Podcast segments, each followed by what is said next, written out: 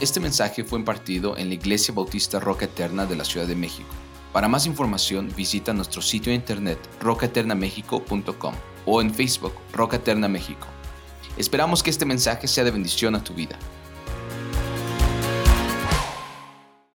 Muchos se acercan a, a- a la iglesia y se acercan a pedir consejería.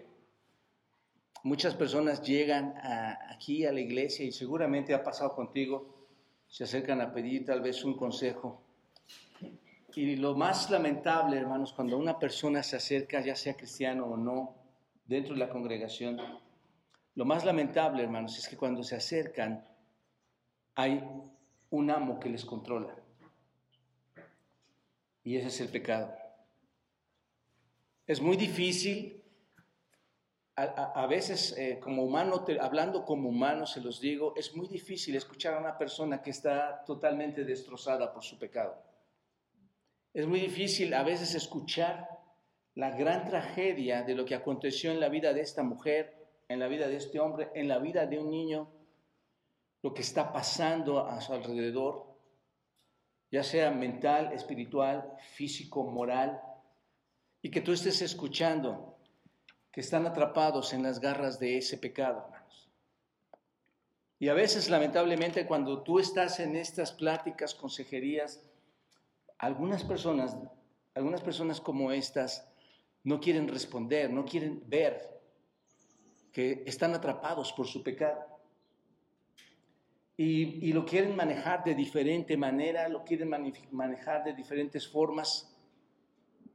Pero hermanos, no hay, no hay manera en que la vida del hombre pueda ser transformada, en que aquellas cosas que fueron tragedia en su vida puedan ser arregladas. Y no estoy diciendo que desaparece y que, las cosas cambian y no vuelve a estar más, el pecado va a traer sus consecuencias, pero la vida del hombre puede ser exclusivamente transformada por la suficiente palabra de Dios, hermanos, por la suficiencia de Cristo, por la suficiencia del Espíritu Santo. Y no hay cosa alguna, hermanos, creada que pueda transformar tu vida de la manera en que lo va a hacer o lo ha hecho o lo seguirá haciendo nuestro Dios, hermanos. Es terrible ver a estas personas acercarse y escuchar de, de grandes tragedias en su vida. Estamos en un curso de consejería y vemos, hermanos, la tragedia de muchas personas. Estamos analizando la tragedia de una persona físicamente, en, muchos de los abusos por los que ha, atravesado como mujer. Y no es más que el pecado del hombre, hermanos, que va atrás de aquellas personas, arrollándolos completamente, y el, afectado no se da cuenta que también hay pecado dentro de, él mismo, que necesita la ayuda de Dios, que necesita la ayuda de Cristo, que requiere del Espíritu Santo en su vida.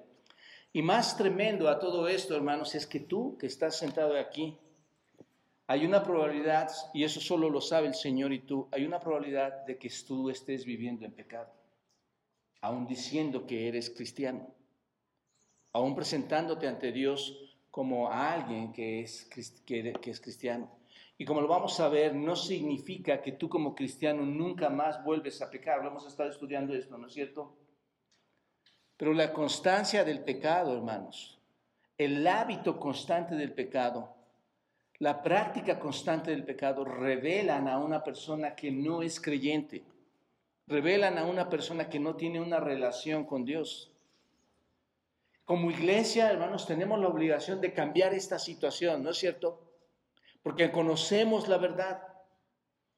De hecho, tú conoces tu propio cuerpo, tu propias, tus propias intenciones, conoces a tu esposa, a tu esposa, conoces a tus hijos, sabes exactamente lo que está pasando. Y es importante, hermanos, que tomemos conciencia de esto para entender que el pecado, hermanos, en muchos de ustedes, en muchos de nosotros, o en muchas de las personas que aún sin Cristo están, es su amo. Sigue siendo su amo. Y lo acabamos de leer aquí, hermanos. Observen, observen Romanos capítulo 6, Romanos capítulo 6, el versículo 17. Observen, hay dos cosas que repite aquí y la repite mucho más adelante, pero ¿qué es lo que repite aquí en Romanos versículo 6, eh, capítulo 6, versículo 17? Pero gracias a Dios que aunque erais qué? Esclavos del pecado. ¿Qué éramos o qué eran antes, hermanos?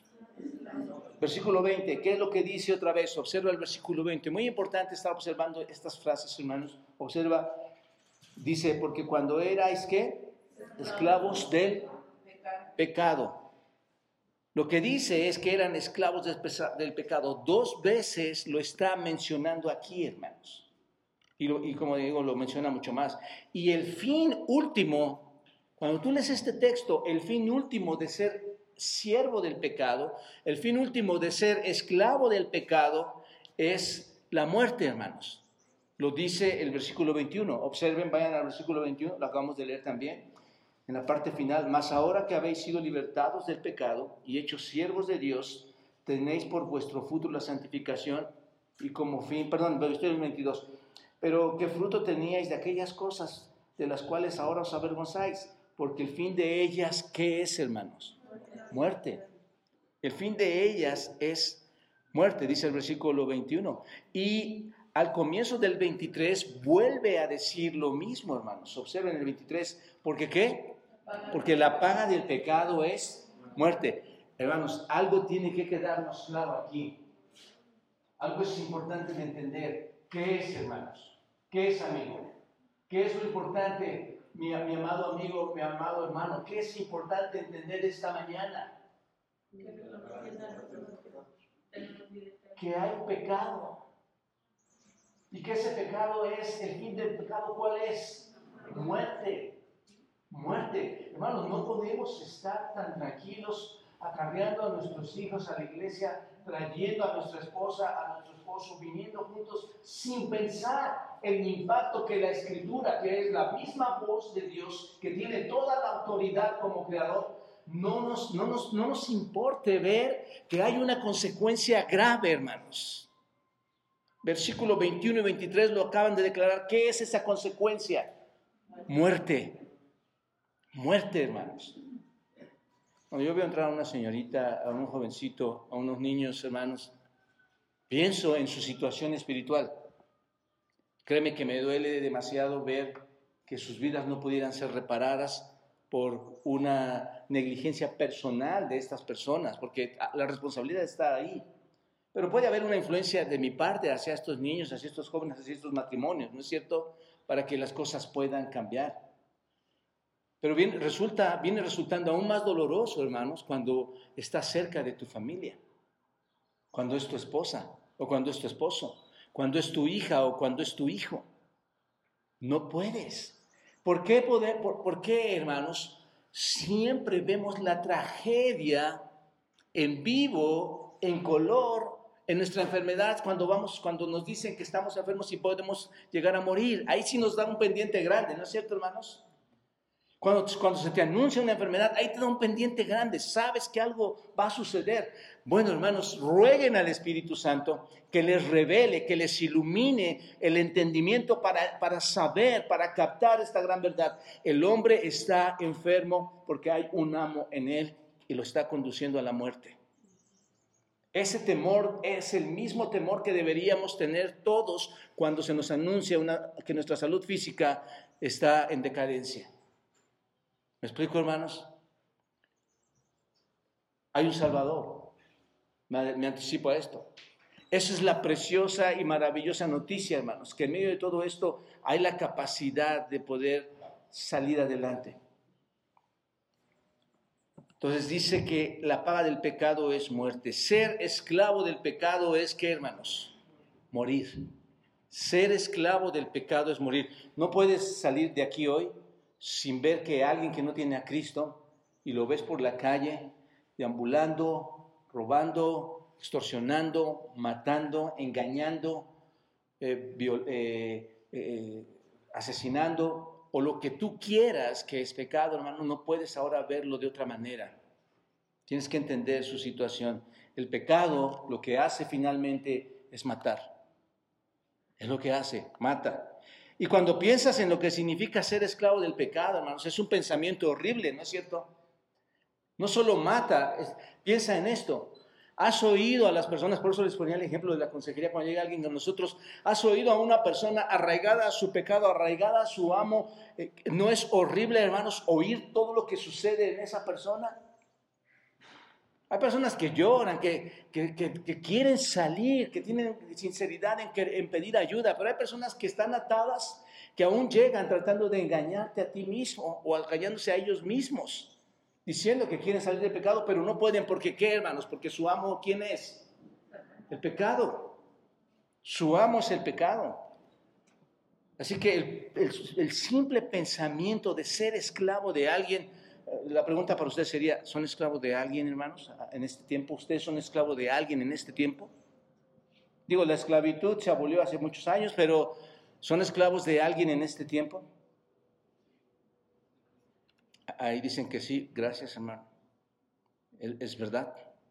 De alguna u otra manera hay cierta esclavitud en ciertas áreas de nuestra vida, hermanos. Yo lo que queremos trabajar esta mañana, el pecado es el poder más triste, hermanos. El pecado es un poder que te debilita. Es, el pecado es un poder que te devasta, devasta la vida. Y yo creo que muchos de ustedes han sido devastados por el pecado, hermanos. ¿No es cierto? por lo que ha sucedido en su vida o por lo que está sucediendo o por lo que sucedió. El pecado es devastador, es el más degenerado de las cosas, hermanos. El pecado es la cosa más degenerada que jamás haya entrado en, todo, en, todo, en toda la corriente humana, en todo el sistema humano. la peor tragedia que le pudo ocurrir a los seres humanos es que el pecado haya entrado a nosotros, hermanos. Por eso, por eso los grandes temas los grandes conflictos, las grandes necesidades del hombre, la grande búsqueda por, mejorar, por ser mejores, por alcanzar algo que nunca van a alcanzar porque hay un vacío espiritual, hermanos. Por más que busquen llegar a grandes distancias, conocer, tener grandes conocimientos, tener la mayor riqueza, nunca podrán llenar ese vacío espiritual, hermanos. Es Cristo el único que lo va, que es suficiente para eso. El pecado mata a todos, ¿No es cierto? Ninguno de ustedes, ninguno de nosotros podría sobrevivir, hermanos, excepto por la preciosa y bondadosa gracia de Dios, por su preciosa intervención de Dios, porque el pecado, eh, al fin y al cabo, hermanos, a todos nos enviaría a dónde, hermanos? Al infierno, pero por la misericordia de Dios, no todos llegaremos a ese lugar. Piensen en eso, hermanos. Esto es algo importante. Nosotros deberíamos todos llegar ahí, pero porque es devastador el pecado. Pero en la gracia de Dios esto no sucede. La Biblia, hermanos, llama a esto, eh, vayan a Josué capítulo 7 para entender esta parte. Josué capítulo 7, versículo 10, dice Josué 7, 10, eh, lo llama como la cosa, lo llama la, la cosa maldita, lo más maldito que hay, hermanos. Obsérvenlo ahí, dice Josué 7, versículo 10. ¿Lo tienen? Todos ahí, hermanos, escuchen esto. Eh, hablando del pecado de Acán, hermanos. Dios habla a Josué y dice, y Jehová dijo a Josué, levántate, levántate, porque ¿por qué te postras así sobre tu cuerpo, Josué? Israel ha pecado y aún ha quebrantado mi pacto que yo les mandé y también han tomado del anatema Ahí está, hermanos. Y hasta han hurtado, han mentido y aún lo han guardado entre sus enseres. Por esto los hijos de Israel no podrán hacer frente a sus enemigos, sino que delante de sus enemigos volverán la espalda por cuanto han venido a ser anatema, ni estaré más con vosotros, si no destruyeres, ¿qué hermanos? El anatema, lo maldito de en medio de vosotros. Observa el versículo 13 levántate, santifica al pueblo y di, santificaos para mañana, porque Jehová, el Dios de Israel, dice así, anatema hay en medio de ti, Israel, no podrás hacer frente a tus enemigos hasta que hayas quitado, ¿qué? El anatema de en medio de vosotros. Os acercaréis pues mañana por vuestras tribus y la tribu que Jehová tomare se acercará por sus familias, y la familia que Jehová tomare se acercará por sus casas, y la casa que Jehová tomare se acercará por los varones, y el que fuere sorprendido en el anatema será quemado. Y él y, toda la y todo lo que tiene, por cuanto han quebrantado el pacto de Jehová y han cometido maldad en Israel. Dios, hermanos, llama a este pecado, Dios llama al pecado la cosa más maldita y trae muerte. La cosa más maldita trae consecuencias, hermanos. Y eso es el pecado. Y en Juan capítulo 8 el Señor, hermanos, habla también, vayan a Juan 8, marquen ahí sus Biblias, hermanos, Juan 8, en un poderosísimo versículo, hermanos, dice el Señor Jesucristo, 8.34, dice el Señor Jesucristo respecto del pecado, les habla, les dice, de cierto, de cierto os digo, que todo el que hace pecado, ¿qué dice hermanos? Esclavo es del pecado. Todo el que hace pecado, esclavo es del pecado. El que adultera no puede dejar de adulterar, ¿no es cierto? El que roba no puede dejar de robar. El que miente no puede dejar de mentir. El que extorsiona no puede dejar de extorsionar. El que, y así, hermanos, cualquier otro pecado, te vuelves, eres esclavo del pecado. Hermanos, les ruego que no menospreciemos estas palabras, que entendamos exactamente lo que está diciendo aquí. Todos los hombres que viven una vida cometiendo pecado, dice el Señor Jesucristo, ¿qué son? esclavos del pecado. Todo aquel que vive cometiendo pecado es esclavo del pecado. De hecho, hermanos, como ya sabemos, cada persona, cada persona que viene al mundo está bajo el poder, está bajo aquel tirano eh, horrible que es el pecado, ¿no es cierto? Toda persona que está en este, este mundo. El pecado controla a todos los, a todos los seres humanos, precisamente, por nacer así.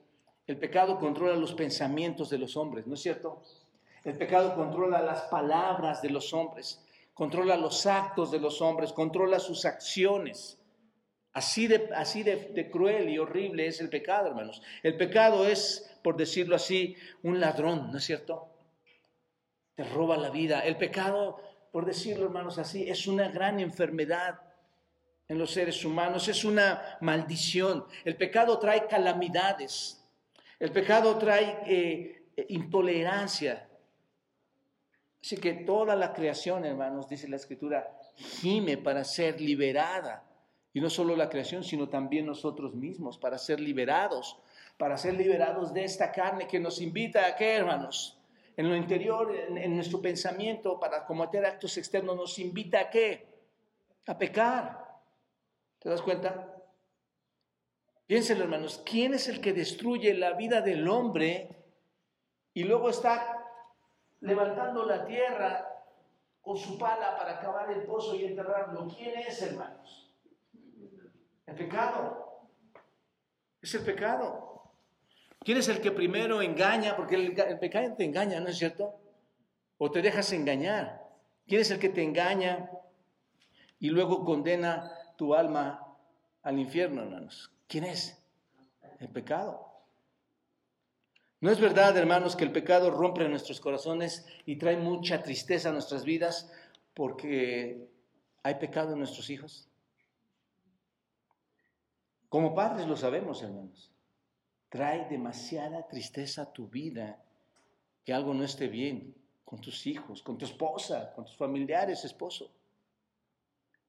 ¿No es verdad, hermanos, que el, pescado, el pecado destruye los matrimonios y luego de destruir los matrimonios destruye las familias ahí en sus hogares? ¿No pasa esto ahí, hermanos? ¿No es verdad que incesantemente, observan hermanos, incesantemente el pecado quiere entrar y destruir el cuerpo de Cristo que es la iglesia? Mis amados, el pecado al cual los hombres están esclavizados es esta terrible realidad que destruye la vida, que destruye y condena el alma, que se aferra, hermanos, al hombre. ¿Has visto cómo las enfermedades se aferran al cuerpo humano, hermanos? Vas, te atiendes de cáncer, o te atiendes de diabetes, o te atiendes de cualquier otra enfermedad mortal, de HI, y regresan y dicen, eso regresó, eso volvió a regresar así de cruel es el pecado. Se aferra al hombre como un cáncer que es incurable y una vez que es incurable lo devasta para llevarlo a dónde, hermanos? A la muerte. Y los hombres claman, cuando ven esa situación, están clamando a Dios, quieren ser libres del pecado, pero lo pueden lograr, hermanos. No, no logran ser libres, quieren huir de su culpa, pero no pueden encontrar alivio a esa culpa. Están sumamente enterrados, amargados, devastados por ese pecado. Pero déjenme decirles algo, hermanos. Este pasaje es tan precioso y por eso no quise correr, hermanos con que entendamos ciertas cosas y vayamos a casa entendiendo qué es el pecado y cómo Dios ha sido tan, tan fiel con nosotros, basta, eso será suficiente y continuaremos. Pero este pasaje es tan precioso, hermanos, es tan maravilloso, porque observen lo que dice en el versículo 18 del capítulo 6, observen lo que dice, antes decía, todos han pecado, todos han pecado, el pecado es muerte, el pecado es muerte, y ahora observen lo que dice el versículo 18, ¿qué dice, hermanos? Y libertados del pecado. ¿Qué dice el versículo 20, hermanos? Porque cuando erais qué? Esclavos del pecado, erais libres acerca de la justicia. Y luego el 22, observen, mas ahora que habéis sido libertados del pecado y hechos siervos de Dios, tenéis por vuestro fruto la santificación. Ahora que habéis sido qué? Libertados. Estos versículos nos enseñan ahora la contraparte a esa muerte y a esa esclavitud. Ahora hemos sido qué? Libres. Acabamos de cantar este hermoso canto, hermanos. Libre soy en Él. Libre soy en Él. La libertad te la ha otorgado Cristo para abandonar ese pecado que es tan mortal, hermanos. Es mi deseo que este pasaje que estamos estudiando esta mañana se convierta para todos aquellos eh, perseguidos por su pecado, si tu pecado te está persiguiendo, que esta mañana este texto se convierta en ti en una promesa de liberación. Que puedas salir, que puedas ser liberado de ese pecado donde se encuentra, este, donde encuentres tú la libertad del pecado en este texto. Mira, mi amado amigo, déjame decirte algo. Cuando hablamos de esto, cuando hablamos del pecado, la, cuestión es esta, hermanos.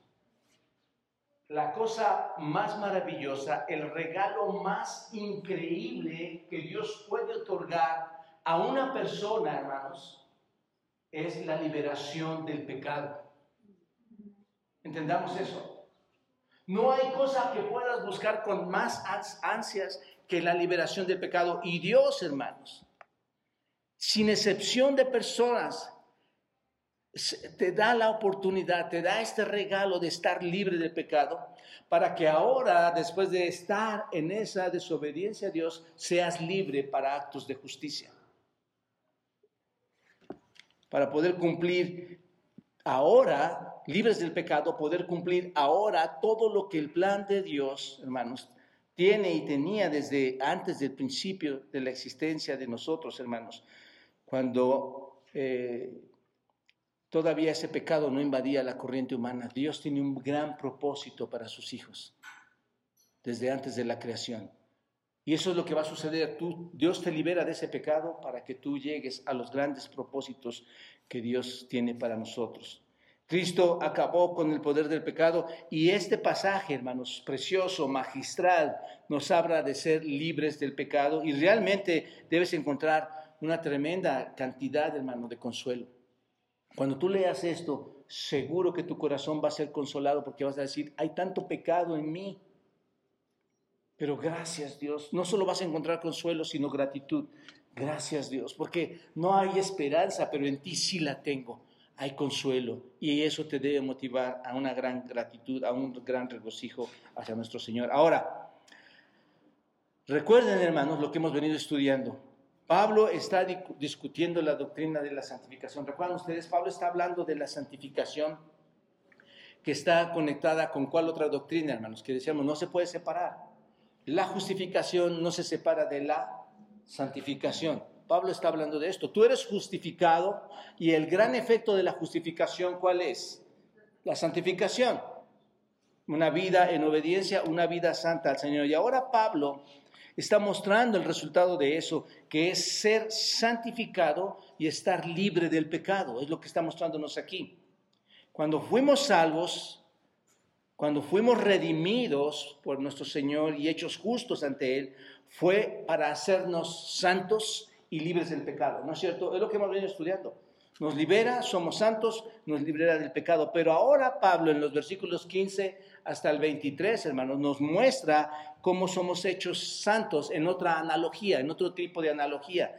No solo, no, solo hemos muerto en Cristo, como lo hemos visto, no solo hemos resucitado en Cristo y estamos ahora caminando con una, en una nueva vida hacia nuestro Señor, ¿no es cierto? Habiendo muerto a esta vida que, que que nos mataba, esa vida antigua que nos, que nos perseguía, sino que ahora también, hermanos, nos hemos convertido en esclavos de Dios. Entonces, no solo hemos muerto, no solo hemos resucitado, no solo andamos en vida nueva, sino que ahora hemos sido liberados de esa esclavitud y somos ahora esclavos de Dios. Y al hacerlo, hermanos, esa esclavitud se ha roto, esa esclavitud ha terminado, se ha roto el pecado para que tú puedas dejar de vivir esa vida anterior. Su punto aquí de Pablo, hermanos, es mostrar que una persona que realmente ha sido regenerada, que una persona que realmente ha sido salvada, no puede continuar con ese patrón, como les estaba diciendo, no puede continuar con ese patrón de pecado que le caracterizó antes de conocer a Cristo. Ese es el punto. Tú no puedes vivir con la misma en la misma manera en que vivías antes de conocer a nuestro Señor. ¿Por qué, hermanos? ¿Por qué no puedes vivir de, la misma manera que te caracterizaba cuando el pecado estaba dominando en ti? Bueno, porque ya no estamos en la misma relación, ¿no es cierto? Has cambiado de amo, has cambiado de persona, has cambiado en, tu conducta, pero has cambiado de esa relación con el pecado. El pecado ya no te domina. Hemos muerto en Cristo Hemos resucitado y ahora tenemos un nuevo amo, lo que significa, hermanos, que ya no estamos bajo el viejo amo. Una persona verdaderamente justificada, una persona verdaderamente redimida, salva, va a tener una relación diferente con el pecado como nunca antes la había tenido, hermanos. Va a ser muy diferente. No puede continuar como estaba. Ahora, quiero, hermanos, que, que miren este pasaje obsérvenlo. Es un pasaje muy, muy simple en un sentido, eh, aunque, aunque al leerlo parezca complicado, pero es un pasaje muy simple, hermanos. Observen. Esta mañana vamos a ver básicamente cómo es que Pablo desarrolla y nos dice que estamos libres del poder del pecado en Cristo. Cómo desarrolla el tema y cómo nos dice que estamos libres. Observen. Parece lo mismo que vimos en el versículo 1, ¿no es cierto? Una pregunta muy similar, observen. ¿Qué pues? Y el, punto, el primer punto, hermanos, que desarrolla Pablo es que la gracia no nos da libertad de pecar. La gracia no nos da libertad de pecar. ¿Qué pues? ¿Pecaremos porque no estamos bajo la ley, sino bajo la gracia? En ninguna manera. Aquí tenemos, por decirlo, hermanos, un paralelo de lo que son los versículos 1 al 10 de Romanos 6, y que ya hemos estudiado. Para algunas personas, hermanos, legalistas, la gracia aparece como una licencia para pecar, hermanos, a estas personas. ¿No es cierto?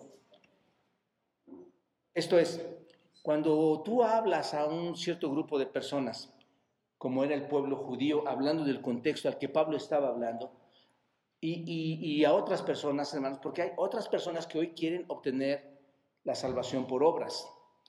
Pero cuando tú hablas a personas como estas, que toda su vida han estado tratando de ganar el llegar al cielo, hermanos, por buenas obras, y les dices, tus buenas obras no te van a llevar camino al cielo. Porque nuestras obras, según Isaías 46, 6, ¿cómo son, hermanos? Nuestras obras son como trapos de inmundicia. Entonces, cuando tú vas y les dices, tus obras no te van a llevar al cielo, tus obras son como qué? Como trapos de inmundicia. Solo puedes ser salvo por medio de ese regalo gratuito que tenemos que Dios nos ha dado a nosotros como pecadores y que por cierto no lo merecemos. Cuando tú le dices eso, ¿qué, qué piensan estas personas, hermano?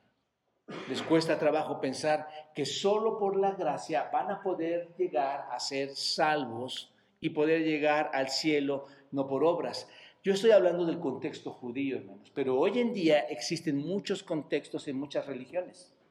Hoy en día hay personas que quieren ser salvas obteniendo, eh, hay personas que dicen, yo voy a hacer esta obra, voy a hacer esta caridad, voy a ir de rodillas a tal lado, voy a adorar de esta manera, porque así me gano el cielo. Y cuando tú les dices, no, es por gracia, ¿qué es lo que siguen haciendo estas personas, hermanos? Obras, obras, obras. Y en un sentido, hermanos, piénsanlo.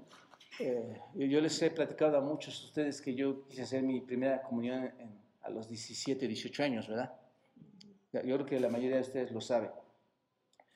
Ya, ya no era un niño, pero hermanos, es tremendo ver que la gente cree que por haber hecho una gran fiesta, una gran obra, llevar a los niños a bautizar, puedes salir y pecar. Porque la gracia de Dios está derramada. Puedes salir y hacer lo que quieras, alcoholizarte, fornicar, adulterar, mentir, robar, asesinar, lo que quieras. Y no es así, hermanos. Eso es muy difícil de asimilar para estas personas. Para los judíos lo era, pero para el tiempo actual mucha gente sigue practicando obras, hermanos. Entonces suena como libertad de pecar, ¿no es cierto? Ah, yo, soy, yo hago mis obras, yo puedo ir al cielo, hay gracia del Señor. En el contexto histórico en el que Pablo estaba viviendo, eh, y, son los judíos, hermanos, en la que Pablo estaba dando, haciendo su ministerio, estos judíos estarían diciéndole a Pablo, ¿sabes qué, Pablo? No, tú estás equivocado, lo que estás diciendo está mal, porque tú dices que entonces puedes pecar cuantas veces quieras. Ahora, bueno, por esta razón, hermanos, por ejemplo, Pablo predicó ahí en Galacia la salvación por gracia a través de la fe. Y el pueblo judío, cuando Pablo predicaba esta salvación a través de la fe, lo que hacía el pueblo judío era seguirles, entrar a las iglesias y decirles a los que estaban ahí adentro, no tienen que hacer esto solamente, tienen que circuncidarse. ¿Recuerdan esto? No solo tienen que circuncidarse, también tienen que guardar toda la ley de Moisés. ¿no es cierto? Y si haces eso, entonces vas a poder venir a dónde? Al cielo. Entonces para ellos era Cristo más circuncisión, más guardar la ley, igual a entrada al cielo. ¿Te das cuenta? Eso está mal, hermanos. Y Pablo por eso escribe, por ejemplo, a los Gálatas, vayan todos a Gálatas capítulo 1, versículo 6. ¿Qué dice Gálatas 1, 6, hermanos? ¿Lo tienen? Dice, estoy maravillado de qué tan pronto os hayáis alejado del que os llamó por la gracia de Cristo para seguir, ¿qué hermanos? Un evangelio diferente. Ahí está. Dice Pablo, estoy maravillado de lo que ustedes ahora están atendiendo, a lo que están escuchando. No que haya otro evangelio, y es que no hay ningún otro evangelio más que el único evangelio de Dios, de Cristo sino que hay algunos que os perturban y quieren pervertir el Evangelio de Cristo, mas si, si aún nosotros o un ángel del cielo, observa, os anunciar otro Evangelio diferente al que hemos anunciado, porque ¿cuántos Evangelios hay, hermanos? Uno. Si alguien anuncia un Evangelio diferente, ¿cuántos, ¿cuántas personas tienen su propio Evangelio, hermanos? Y te están evangelizando. No, no, no, no. Tú no sigas al hombre, tú no sigas a las mujeres, tú no, tienes que ir a la iglesia, tú nada más participas así, tienes su propio evangelio, hermanos. Si alguno de estos anuncia algo diferente, ¿qué dice que sea, hermanos? Anatema, maldito, anatema. Lo que está diciendo es la doctrina de la gracia, mis amados hermanos de Gálatas, no se mueve. La doctrina de la gracia se mantiene firme. Es lo que les está diciendo. No hay cambios, no tienen que hacer caso de eso. Entonces, esta es la razón de la pregunta. ¿Se dan cuenta? ¿Pecaremos porque no estamos bajo la ley, sino bajo la gracia? No, no. ¿Y qué hemos aprendido, hermanos? Ya que hemos sido liberados, ¿no es cierto? de tratar de ganar nuestra salvación. Ya no la ya entiendes ahora que no tienes que estar tratando de ganar tu salvación, ya que es un regalo gratuito de Dios. Eso es lo que significa bajo gracia, hermanos. Esto es lo que significa regalo gratuito de Dios. Como ya es un regalo gratuito de Dios, les pregunto, hermanos, o Pablo les preguntaba, ¿debemos seguir adelante y pecar? No. ¿La gracia nos libera para hacer eso? No.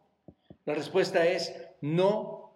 Y, recuerden, hermanos, en ninguna manera, ¿qué significa? Ni, ni Dios lo quiera, ni lo pensemos, hermanos. Pero aquí viene algo diferente, hermanos. Pablo no se detiene solamente a decir no en ninguna manera. Ahora Pablo va a dar respuestas más largas, Él no da respuestas cortas, empieza a dar respuestas más largas y explica por qué no. Explica por qué no. Este es nuestro segundo punto, hermanos, en lo que Pablo nos está ayudando a entender esta, esta parte. Y es que no puede existir indecisión entre ser esclavo del pecado y esclavo de la obediencia a nuestro Señor. No, no puede haber indecisión para un creyente, hermanos, sobre todo. ¿Están de acuerdo?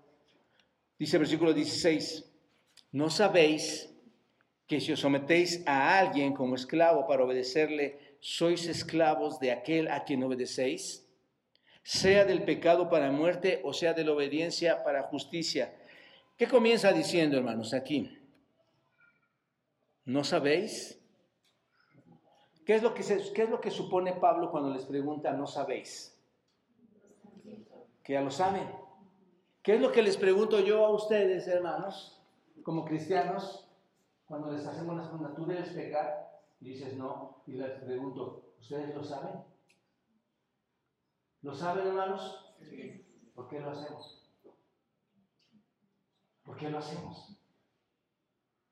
Esta es la gran tragedia del cristiano, hermanos, que sabe las cosas, pero que practica y se ata a otro amo. ¿Te das cuenta? Y Pablo está suponiendo que estas personas lo saben y les dice, ¿no sabéis? Tú lo sabes. Mira, déjame ponértelo de esta manera. Si tú te inscribes, te alistas para servir a cierto amo, ¿a qué estás obligado? A servir a ese amo. Eh, hay, hay muchos casos, las iglesias tienen muchos casos nunca más vuelvo a tomar. ¿Y qué pasa, hermano? Vuelve. Aquí, aquí lo importante, tener un punto concreto bien específico, hermanos, es entender que si tu constante es seguir tomando, algo no está sucediendo bien. Dejaste de adulterar, tu constante es adulterar. Si tú te inscribes al acto del adulterio, de la mentira, del asesinato, de la extorsión, del engaño, Hermanos, ¿qué es? ¿Con quién te inscribiste? Con tu amo. Llegaste a tu amo, ¿no es cierto? Te está dominando. No se necesita, hermano, por eso decía que es un pasaje sencillo, no se necesita ser tan inteligentes para entender este pasaje. Pero observen que es la gran tragedia. El cristiano, aunque parece que este es un pasaje sencillo, es el talón de Aquiles, hermanos. Cae en pecado o caemos en pecado. Y voy a explicar esto, hermano, porque vas a decir, bueno, pastor, entonces, ¿qué significa? Que entonces cuando somos salvos nunca más vamos a pecar. Lo explicamos la semana pasada y ahorita lo retomamos. Entonces, simplemente está diciendo esto, hermanos, que un esclavo está obligado a obedecer a su amo por la naturaleza de ese amo, ¿no es cierto? Por la naturaleza de su misma esclavitud. Si tú eres mentiroso, ¿a quién vas a obedecer? Si tú eres fornicador, ¿a quién vas a obedecer? Si tú eres engañador, ¿a quién vas a obedecer? Ese es el asunto, hermanos. Entonces, eso es lo que es la esclavitud. Esa es la esencia de lo que Pablo quiere transmitirnos, hermanos, aquí. Y, eso es un punto importante, ¿están de acuerdo? entender, entender que cuando tú te alistas a ese amo, de ese amo vas a ser esclavo. Si te entregas a cualquier amo, te conviertes en esclavo de ese amo. Observen el versículo 16, otra vez, hermanos, dice, no sabéis que si os sometéis, y esto está muy interesante, hermanos, no sabéis que si os qué, no sabéis que si os sometéis a alguien como esclavos para obedecerles, sois esclavos de aquel a quien obedecéis. Esta palabra esclavo, hermanos, y que se está manejando mucho es doulos. Significa siervo, significa esclavo. Eres un siervo, eres un esclavo. Pero aquí hay algo interesante, hermanos, algo importante. Dice, no sabéis que si os sometéis, ¿quién se somete, hermanos? ¿Cómo lo está diciendo Pablo? ¿No saben que si yo te llevo y te, invito a esa esclavitud, todo va a cambiar? Es lo que está diciendo el texto. ¿Quién llega a someterse, hermanos? Tú mismo. Eso es lo que dice, tú mismo. Ahí está, somos nosotros mismos quienes vamos y nos enrolamos, hermanos. Dice, tú mismo, observa, os sometéis, tú mismo te entregas a la esclavitud. Esto es, lo haces porque tú mismo te has rendido a ese tipo de esclavitud. Te entregaste de forma voluntaria o involuntaria. Te entregaste voluntariamente, es lo que está diciendo Pablo. ¿No sabéis que si os sometéis voluntariamente a ese amo, te conviertes en esclavo de ese amo, ¿quién es el que va, hermanos, prende o, pone su celular y, empieza a ver pornografía? ¿Quién es? Tú fuiste, tú lo tomaste, tú voluntariamente llegaste a ese punto. ¿Te das cuenta? Este, he, tenido varios casos así, hermanos. Y a veces que la gente prefiere salir de la iglesia porque bajo las recomendaciones que se les da para abandonar el pecado de la pornografía o, cualquier otro pecado, hermanos, se resisten porque están voluntariosamente, insistentemente cayendo hacia su amo y prefieren seguir viviendo esa vida. ¿Qué podemos hacer, hermanos? Dejarlo en las manos del Señor, orar por ellos y pedir a Dios que cambie sus vidas. Pero es un asunto voluntario, hermanos. Eso es muy obvio, ¿no es cierto, hermanos? ¿Lo, pueden ver ahí? Luego continúa diciendo ahí el versículo 16, ¿no sabéis que si sometéis a alguien como esclavos para, para eh, esclavos de aquel quien, para obedecerle, sois esclavos, observen, sois esclavos de a quien, a quien obedecéis, sea a la obediencia para a la desobediencia para muerte o sea a la obediencia para justicia, sea el pecado para muerte o sea obediencia o la obediencia para justicia. Observen, este, dice, continúa diciendo esto. Ahora, Pablo está eh, personificando a estos dos amos, hermano, lo que está haciendo ahí realmente. Uno es el pecado, ¿no es cierto? Y el otro, ¿qué es, hermanos? La obediencia. ¿Se dan cuenta? El pecado, por cierto, es, ¿qué, hermanos? Desobediencia, ¿no es cierto? El pecado es desobediencia. Así que se podría decir que uno es desobediencia y la otra es qué? Obediencia. Les pregunto, hermanos, ¿quién es el ser a quien obedecemos o desobedecemos? Dios, ¿no es cierto? Dios ese es el estándar. Es el estándar que tenemos que analizar. Dios es, es ese estándar. Entonces, todo el asunto es que algunas personas, hermanos, se entregan como siervos de la desobediencia a Dios, ¿no es cierto? Son siervos de la desobediencia a Dios y otras personas o algunas otras personas se rinden como siervos de obediencia a Dios. ¿Te das cuenta? Al mismo, porque Él es el estándar. O desobedeces u obedeces. Entonces, en este sentido, o estás sirviendo al pecado o estás sirviendo a quién? A la obediencia, a Dios. Ahora, déjame ser muy claro en esto, hermanos, porque, insisto, este es el punto trágico del, creyente. Solo hay dos opciones. No hay término medio, ¿no es cierto? Aquí, no estamos viendo de media, de obediencia, más o menos me estoy portando bien, más o menos me estoy portando mal. Es desobediencia o u obediencia. Solo hay dos opciones, no hay términos medios. O elige servir al pecado o elige, o elige servir a quién, hermano a la obediencia. ¿Eliges obedecer a Dios o eliges no obedecer a Dios? Y si no obedeces a Dios, te conviertes en la persona que está sujeta a quién, hermanos. Lo vimos en la mañana, al príncipe de la potestad del aire, al espíritu que ahora opera en los hijos de desobediencia. ¿Quién es? Satanás. Capítulo 2, versículo 2 de Efesios. Y esto es una ley universal, hermanos. Es para todos. Nadie sale de esta ley. O eres esclavo del pecado o eres esclavo a la obediencia de Dios. Y esto es fácil de entender, hermanos, porque la Biblia lo dice en Mateo 6, 24. Observa, hermanos. Ayer hablaba con unos hermanos y platicaba esto, o el, sábado, ¿verdad? Se platicaba esto. Y Mateo 6, ¿qué dice, hermanos? Ninguno puede servir a, a cuántos señores, hermanos a dos señores. No puedes servir a dos señores porque o aborrecerá al uno y amará al otro, o estimará al uno y menospreciará al otro. No puedes servir a Dios y a las riquezas. Y en este caso en particular está haciendo énfasis, está hablando de que no puedes servir a Dios y al dinero, ¿no es cierto? pero no puedes servir a Dios amos, a dos amos, o a Dios o al, pecado. ¿No es cierto? No puedes servir a dos amos, esa es la naturaleza de la esclavitud. La naturaleza de la esclavitud es que te esclaviza a uno solo, hermanos. ¿No es cierto? Y en este caso es tu cuerpo, tu mundo, tu Satanás. No puedes, no pueden, el punto es este, dos personas no te pueden dar órdenes, ¿no es cierto? O te alistas con uno o te alistas con otro. Y, aquí la analogía, hermanos, de la esclavitud es que cuando te conviertes en cristiano, cuando tú dices haber creído en el Señor y dijiste que te vas a someter a Dios a través de nuestro Señor Jesucristo, ¿no es cierto? Ahora eres esclavo de, de Cristo, ahora eres esclavo de Dios. Ahora bien, escuchen esto, hermanos. No hay salvación, nunca va a llegar esa salvación aparte de una sumisión real, aparte de una sumisión consciente.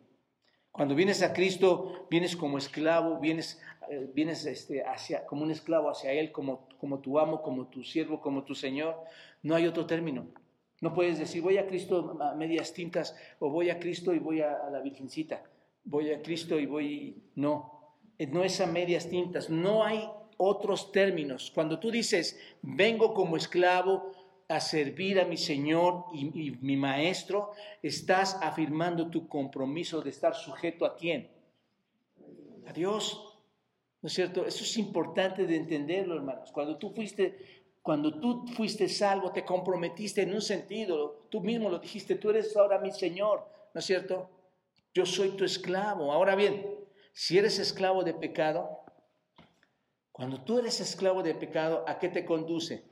Versículo 16.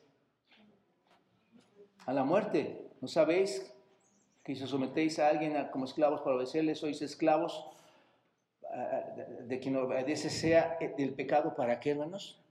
Te conduce para la muerte. Y si eres esclavo a la obediencia, ¿a qué te conduce?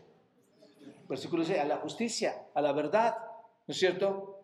El pecado, mis amados hermanos, engendra, engendra qué? Muerte.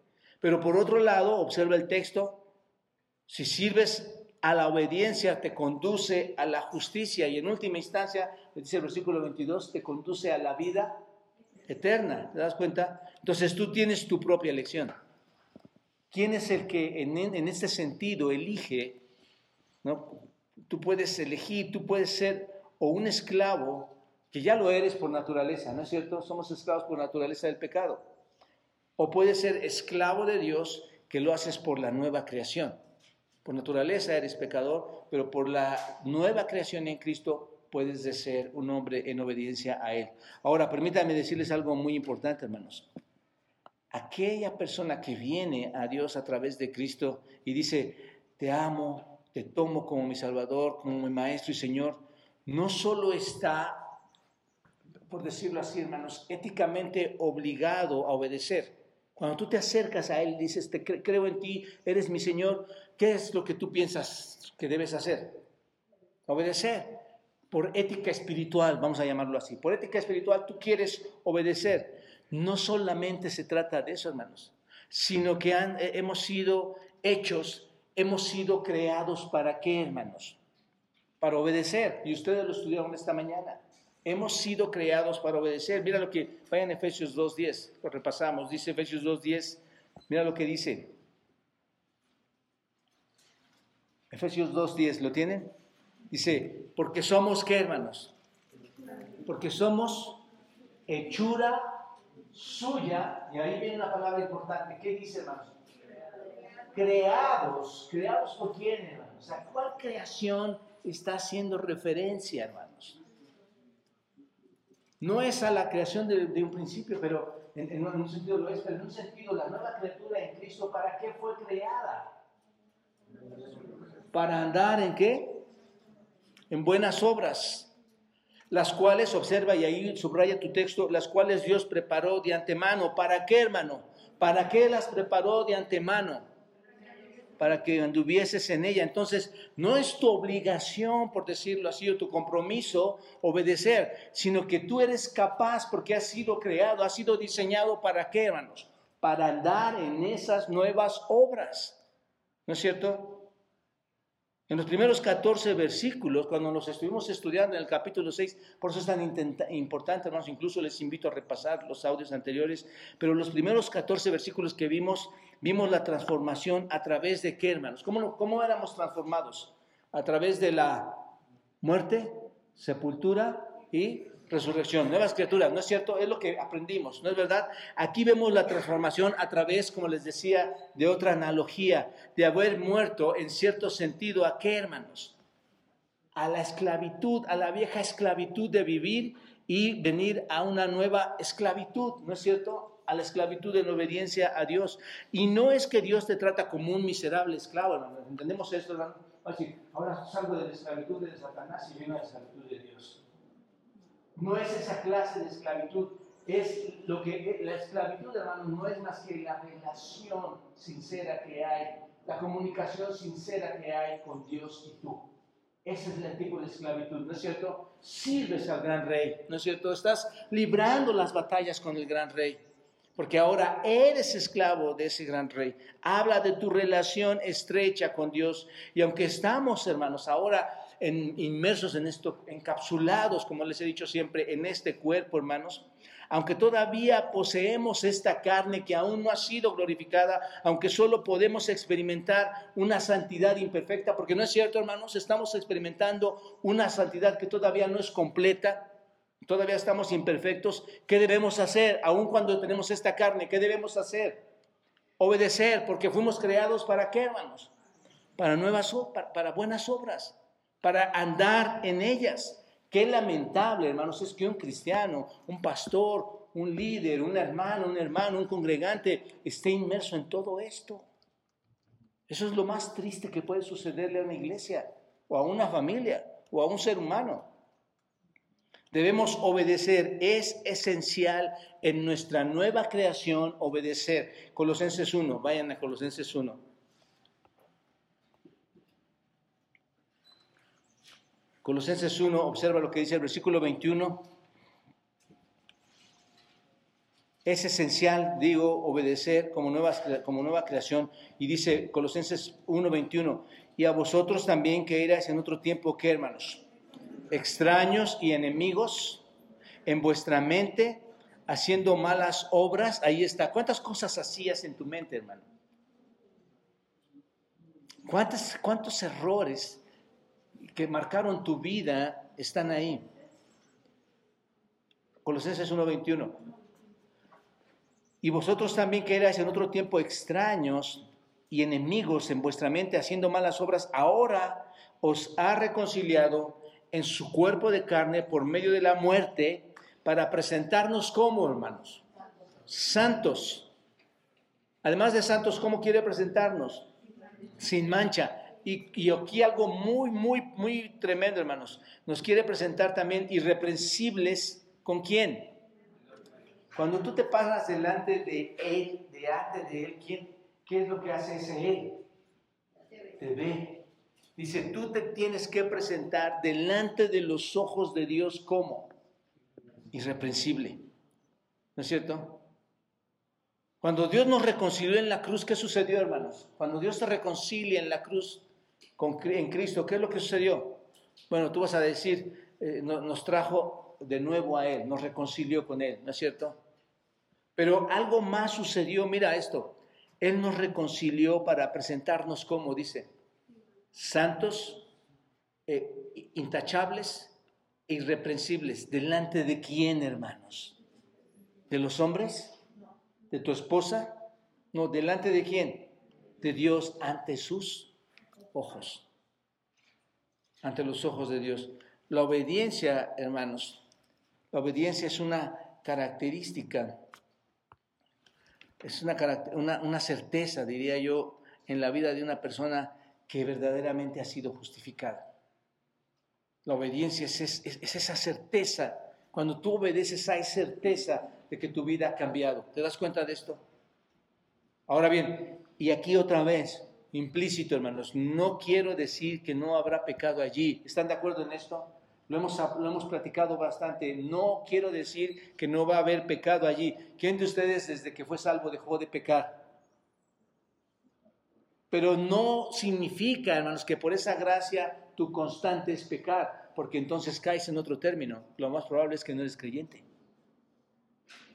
No quiere decir que no has pecado y eso no quiere decir que no habrá momentos en que ese pecado parezca que te está volviendo a dominar.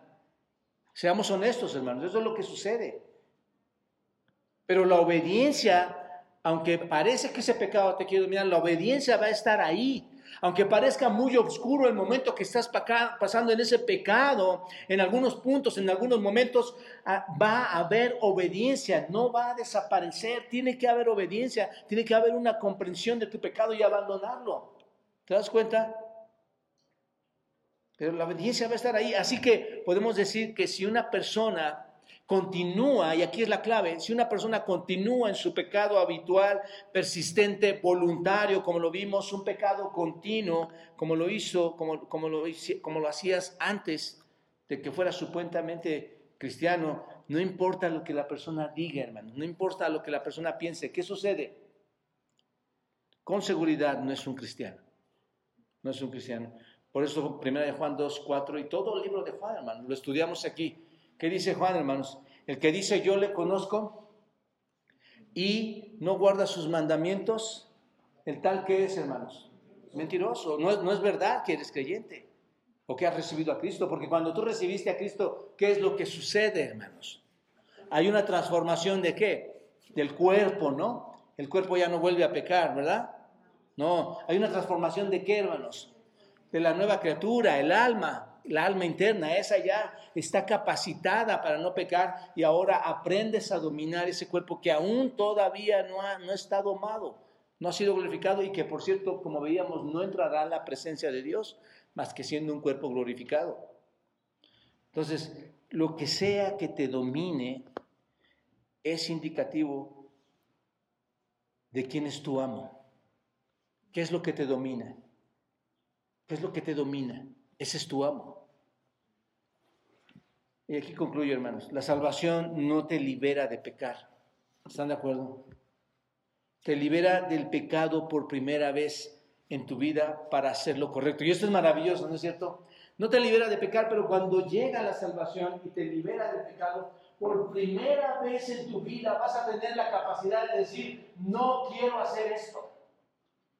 Vas a ser libre para no hacerlo.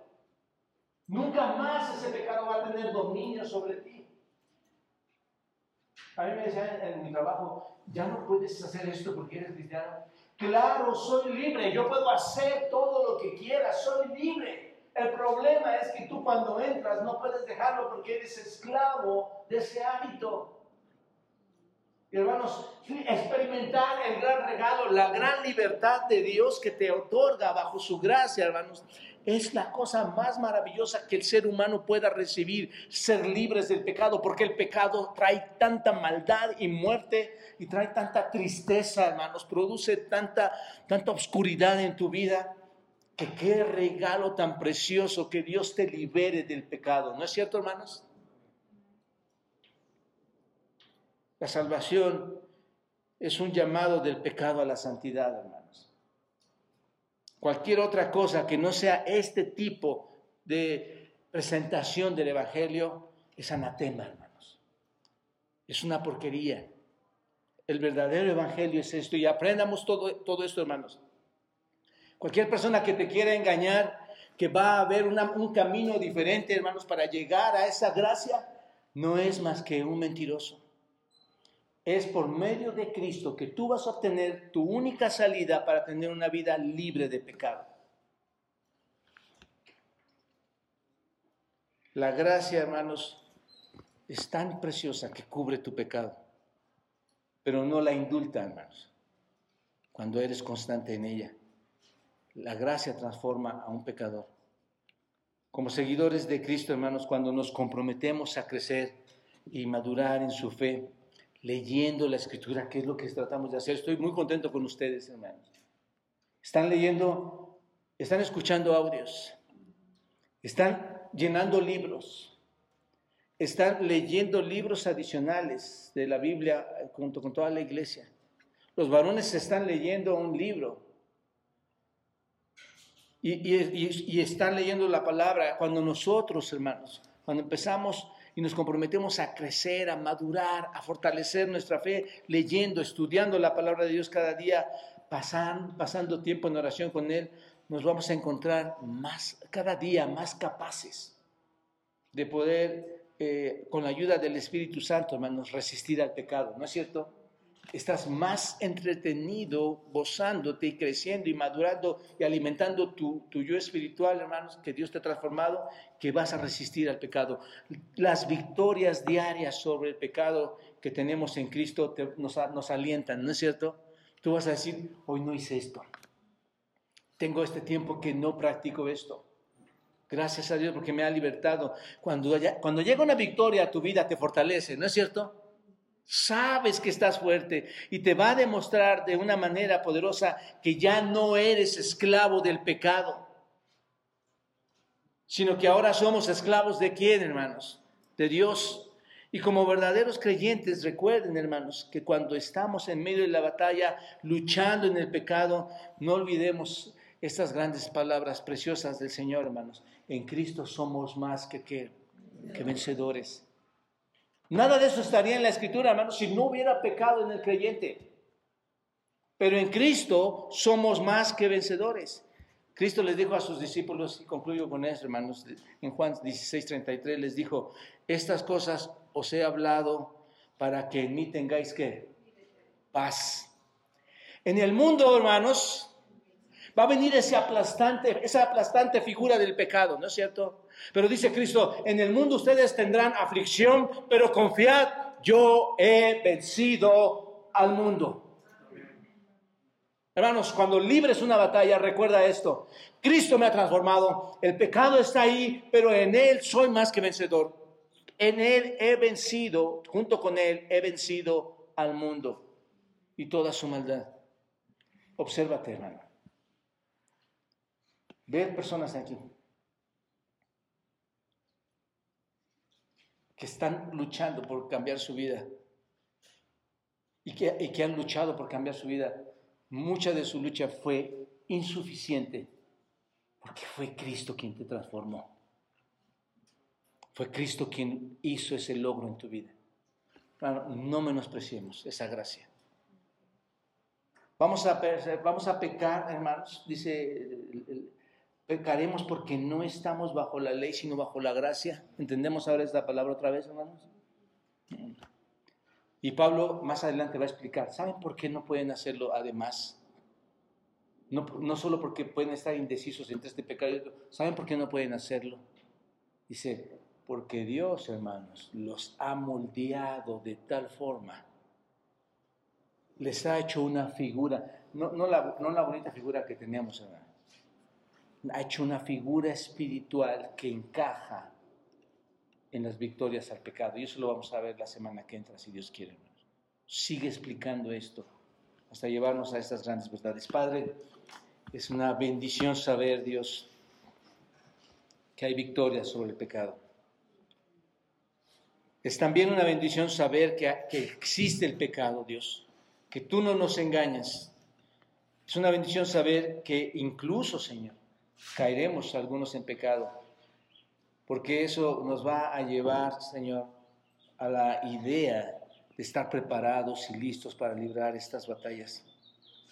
Nos has capacitado, estamos diseñados para abandonarlo, estamos diseñados para estar en buenas obras, para vivirlas y para que todas estas te den gloria, Señor, a tu nombre. Así que Dios, te agradecemos por lo que nos has enseñado esta mañana. Y ahora, Padre, en tus preciosas manos depositamos esta iglesia junto con todos sus miembros, Dios, amigos, hermanos que nos acompañan, para que tú obres en ellos y en nosotros. Glorifícate, Padre, en, todo esto. En Cristo Jesús. Amén.